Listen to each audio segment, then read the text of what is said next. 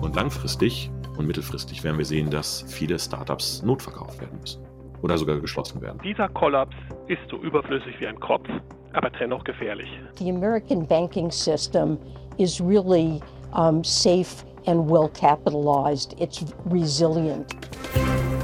News Junkies. Verstehen, was uns bewegt. Ein Podcast von RBB24 Inforadio. Hallo zusammen, wir die News Junkies starten in eine neue Woche heute am Montag, den 13. März 2023. Ich bin Christina Fehmöbus und mit mir im Studio sitzt Lisa Splanemann. Hi. Lisa, ich weiß ja nicht, wie es dir ergangen ist in deiner Kindheit, aber schon meine Oma hat gesagt, nur Bares ist Wahres. Übersetzt hieß das für sie, dass sie mir auch immer schön empfohlen hat, ein bisschen Geld unter das Kopfkissen zu legen, statt es zur Bank zu bringen. Und ähm, ich habe dann ehrlicherweise auch ganz schön viel gehortet von meinem Taschengeld. ja, aber du bist nicht die Einzige, die den Banken etwas misstraut. Bargeld gilt ja bei vielen Menschen als ein sicherer Hafen. Immer wieder gibt es da zum Beispiel auch Studien, dass gerade hier bei uns in Deutschland Milliarden von Euro zu Hause zum Beispiel unter dem Kissen schlummern. Ja, wenn man die News der letzten Tage aus den USA glaubt, wundert mich das überhaupt nicht mehr, dass Menschen ihr Bargeld bei sich behalten. Die Silicon Valley Bank, die ist nämlich pleite gegangen. Eine Instanz für die Start-up-Szene und auch für Unternehmen in Deutschland. Das ist der größte Bankenkollaps seit der Finanzkrise von 2008. Ja, und entsprechend haben auch die Finanzmärkte auf diese Turbulenzen reagiert. Droht uns da möglicherweise eine neue Finanzkrise? Wie gefährlich ist diese Pleite? Über genau diese Fragen sprechen wir in der heutigen Ausgabe der News Junkies. Abonniert uns gerne in der ARD Audiothek, wenn ihr auch andere Folgen nicht verpassen wollt.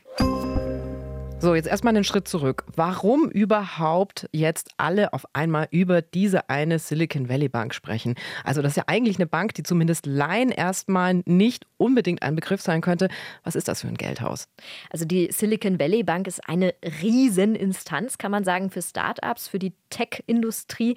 Es gibt die Bank inzwischen seit etwa 40 Jahren und hat sich auch ganz bewusst auf eben diese Branche fokussiert. Das hat uns Hans-Peter Burghof erklärt. Wir haben mit ihm vor der Podcast-Aufzeichnung sprechen können und er ist Banken- und Finanzexperte an der Uni Hohenheim. Also die Idee war, wir sind Dienstleister, der als Bank den neuen jungen Unternehmen neben dem Geld, was sie von Venture-Kapitalisten bekommen, was überwiegend Eigenkapital ist, auch Kredit zur Verfügung stellen und Dienstleistungen für die liefern, das heißt Liquiditätsdienstleistungen, Zahlungsverkehr, Dienstleistungen, äh, vielleicht auch mal persönliche Dienstleistungen für die Chefs dieser Unternehmen.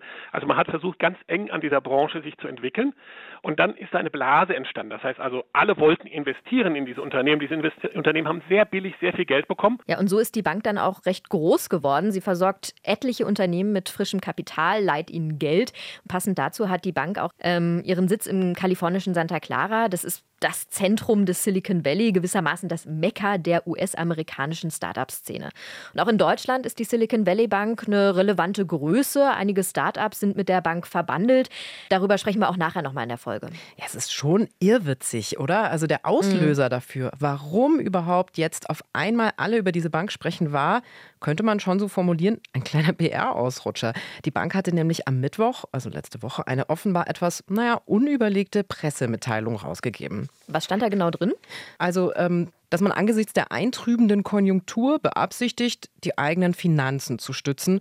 Und zwar unter anderem dadurch, dass man 1,25 Milliarden Dollar an Stammaktien an Investoren verkaufe.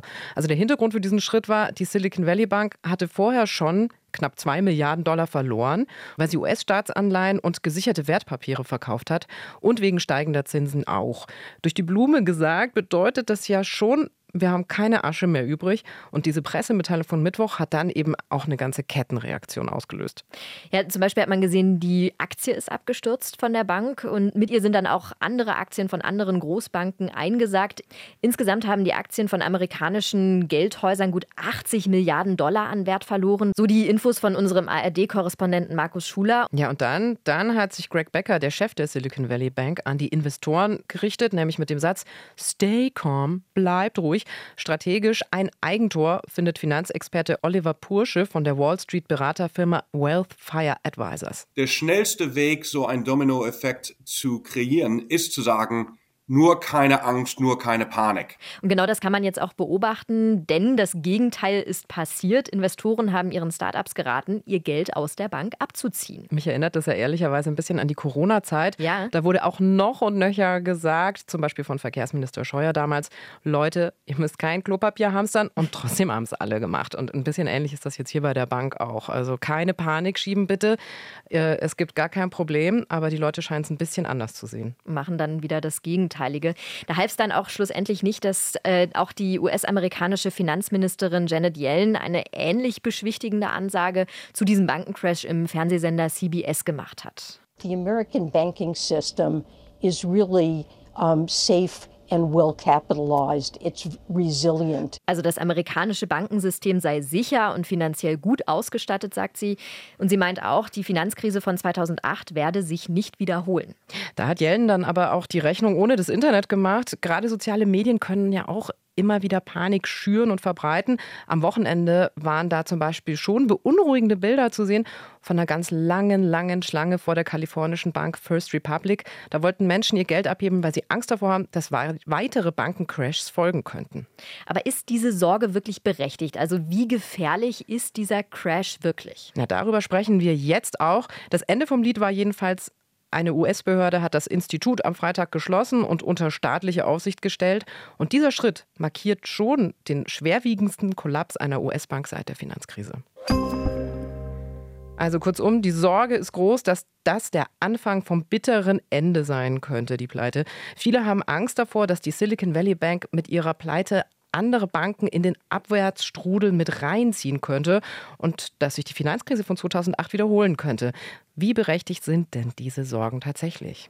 Also das, was wirklich problematisch werden könnte, ist, wenn sich das Ganze jetzt verselbstständigt, dann weite Wellen schlägt, also wenn eine Panikwelle ausbricht und die Leute dann ihr Geld zum Beispiel bei anderen Banken abheben. Das Handelsblatt hat dazu gerade einen Artikel veröffentlicht, den ich sehr aufschlussreich fand. Der heißt, ähm, werden die weiterreichenden Folgen des Kollapses eindämmen? Wie wird es nach dieser Pleite weitergehen? Und da steht, vor allem kleinere Banken in den USA und Europa könnten vor ähnlichen Problemen stehen. Also da könnte dann zum Beispiel so eine Kettenreaktion passieren. Mhm. Hedgefondsmanager Bill Ackman wird darin zitiert, er sagt, wenn Kunden das Gefühl hätten, ihr Geld sei dort nicht mehr sicher, dann würden sie es im Rekordtempo abziehen. Also man kann sagen, unterm Strich, es geht jetzt viel um Vertrauen. Und da schreibt die Wirtschaftswoche zum Beispiel, aus einer solchen Situation kann rasch eine Gefahr für das gesamte Finanzsystem erwachsen, weil Investoren und Kunden plötzlich anzweifeln, bezweifeln, wie stabil andere Banken sind. Ja, und das erinnert definitiv stark an die Finanzkrise von 2008. Mhm. Die Bank Lehman Brothers ist damals ja pleite gegangen. Daraufhin ist das System wie ein Kartenhaus zusammengestürzt und jeder hat jeden hinterfragt. Es gab total viel Unsicherheit und Misstrauen. Hintergrund war damals die Immobilienblase, äh, die geplatzt war. Ja, aber kann man das wirklich so sehr miteinander vergleichen, die Finanz- und später Wirtschaftskrise von damals mit äh, der Bankenpleite von heute? Das ist aktuell die große Frage, die im Raum steht. Ob es denn jetzt Ähnlichkeiten mit der Finanzkrise 2008 wirklich gibt, das haben wir auch den Finanzexperten Hans-Peter Burghof gefragt. Er sagt, auch im Silicon Valley gebe es eine Blase. Aber die möglichen Wertverluste sind angesichts der Substanz, die in dieser Technologie, der digitalen Technologie der Unternehmen dort steckt, nicht so gewaltig, wie wir das im Fall der Subprime-Krise hatten, wo wir ja ganz viele Immobilien hatten, die schlichtweg nichts mehr wert waren. Deswegen glaube ich also, die Grunddeterminanten der Krise sind doch deutlich andere. Die Finanzkrise äh, von 2007, 2008 war da wesentlich gefährlicher. Also er beschwichtigt da ein bisschen, die Finanzkrise 2008 hätte wesentlich größere Auswirkungen gehabt, aber droht nun trotzdem die nächste Finanzkrise? Ja, das ist auch wirklich so eine entscheidende Frage, die momentan auch viele umtreibt. Die Erinnerungen an die Finanzkrise von 2008 sind ja auch noch relativ frisch, kann man sagen. Und auch da hatte die Krise spätestens mit einer strauchelnden Bank begonnen. Die Silicon Valley Bank ist auch jetzt immerhin keine kleine.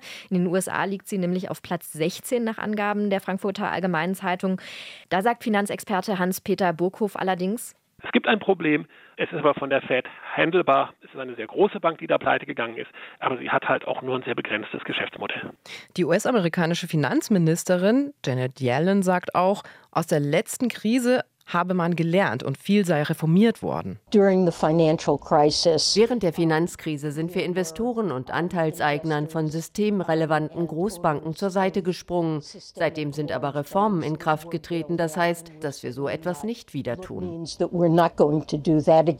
Jetzt muss man natürlich abwarten, wie sich die kommenden Tage entwickeln werden.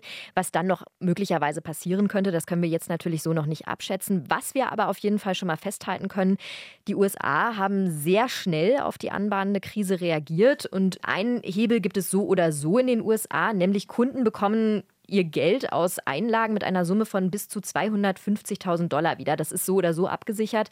Diesmal sollen die Betroffenen sogar alles zurückbekommen. Das wird also gemacht, um die Lage zu deeskalieren. Damit mhm. keine Panik aufkommt, haben die ganz schnell mal den Hebel umgelegt, oder? Ja, und damit eben auch die Start-ups weiter an ihr Geld kommen. Darum geht es ja jetzt schlussendlich. Die jungen Unternehmen finanzieren sich ja häufig in der Anfangsphase fast ausschließlich durch Kapitalspritzen von Investoren. Und wenn ein Start-up dann aber nicht mehr an sein Geld kommt, dann kann die Situation schnell mal kritisch werden. Die Silicon Valley Bank ist für viele junge Unternehmen in den USA ein ja, eines der wichtigsten Geldhäuser, wenn nicht sogar das wichtigste. Und viele Firmen haben dort eben ihr Geld geparkt. Oft laufen die Bankgeschäfte auch von Startups über diese Bank. Und das war ja auch der Bereich, auf den sich diese Bank spezialisiert hat. Und deswegen war das eben auch so kritisch, diese Pleite jetzt. Mhm. Und deswegen haben Experten auch schon früh davor gewarnt, dass viele Startups in den USA pleite gehen könnten und dadurch viele ihren Job verlieren könnten. Aber tritt das denn jetzt auch ein? Das haben wir auch von dem Finanzexperten Hans-Peter Burghof wissen wollen. Er sagt, der amerikanische Staat hat die Situation fest im Griff, also beschwichtigt auch in diesem Punkt. Der amerikanische Staat hat gesagt, wir garantieren nicht nur die Einlagen, die versichert sind, also bis zu 250.000 US-Dollar ist also ganz offiziell versichert durch die amerikanische Einlagenversicherung. Wir garantieren alle Einlagen bei dieser Bank. Das heißt also, wir gewährleisten, dass die Startups weiterhin das Geld behalten, was sie eingesammelt haben, damit sie das auch weiter investieren können in ihre Technologie. Also dem amerikanischen Staat ist das Risiko durchaus bewusst und er hat das auch im Griff. Also das sind jetzt so die Maßnahmen, die ergriffen worden sind, um die Auswirkungen einzudämmen. Und die überbrücken jetzt erstmal so wirklich diese schwierige Phase für die Startups, in der sie sich aktuell befinden. Die große Frage ist aber, wie geht es jetzt weiter für die jungen Unternehmen in den USA? Ja, das stimmt. Sowieso haben nämlich Startups in den letzten Monaten weniger Geld einsammeln können. Die Investoren haben weniger Geld in innovative Ideen gesteckt. Da gucken wir auch gleich noch mal genauer drauf. Das System krankt also schon länger und jetzt dann auch noch der Kollaps der wichtigen Start-up-Bank Silicon Valley Bank was das für die Zukunft heißt, können wir an dieser Stelle nur spekulieren. Denkbar ist aber, dass künftig noch weniger Geld in die Startup-Branche fließt. Ja, und das könnte dann schlussendlich natürlich auch wieder bedeuten, dass die Startup-Szene nicht mehr so schnell wächst. Also auch das wäre eine mögliche Folge aus der aktuellen Situation. Jetzt sprechen wir ja die ganze Zeit über amerikanische Startups und über eine amerikanische Bank, die pleite mhm. gegangen ist. Aber es gibt auch ganz viele Verbindungen zu uns nach Deutschland. Also in Deutschland sind auch die Auswirkungen zu spüren. Das gucken wir uns jetzt auch mal genauer an. Es ist nämlich tatsächlich so, dass deutsche Startups Kunden der Silicon Valley Bank sind.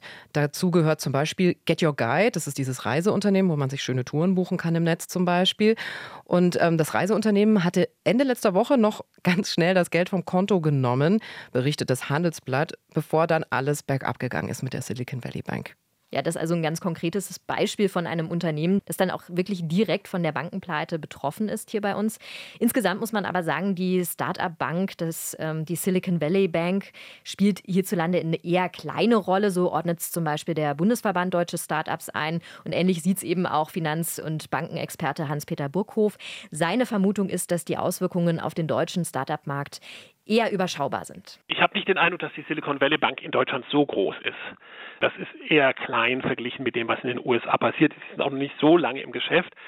Deswegen muss man mal gucken, ob, ob aus, aus dem Konkurs der Silicon Valley Bank selbst so massive Effekte auf den deutschen Startup-Markt sich zeigen. Dazu kommt auch, wir haben nicht diesen riesigen Bubble, das heißt, wir haben nicht diese riesigen Fonds an Mitteln, die diese Startups gesammelt haben, die sie einfach nur auf dem Konto liegen haben.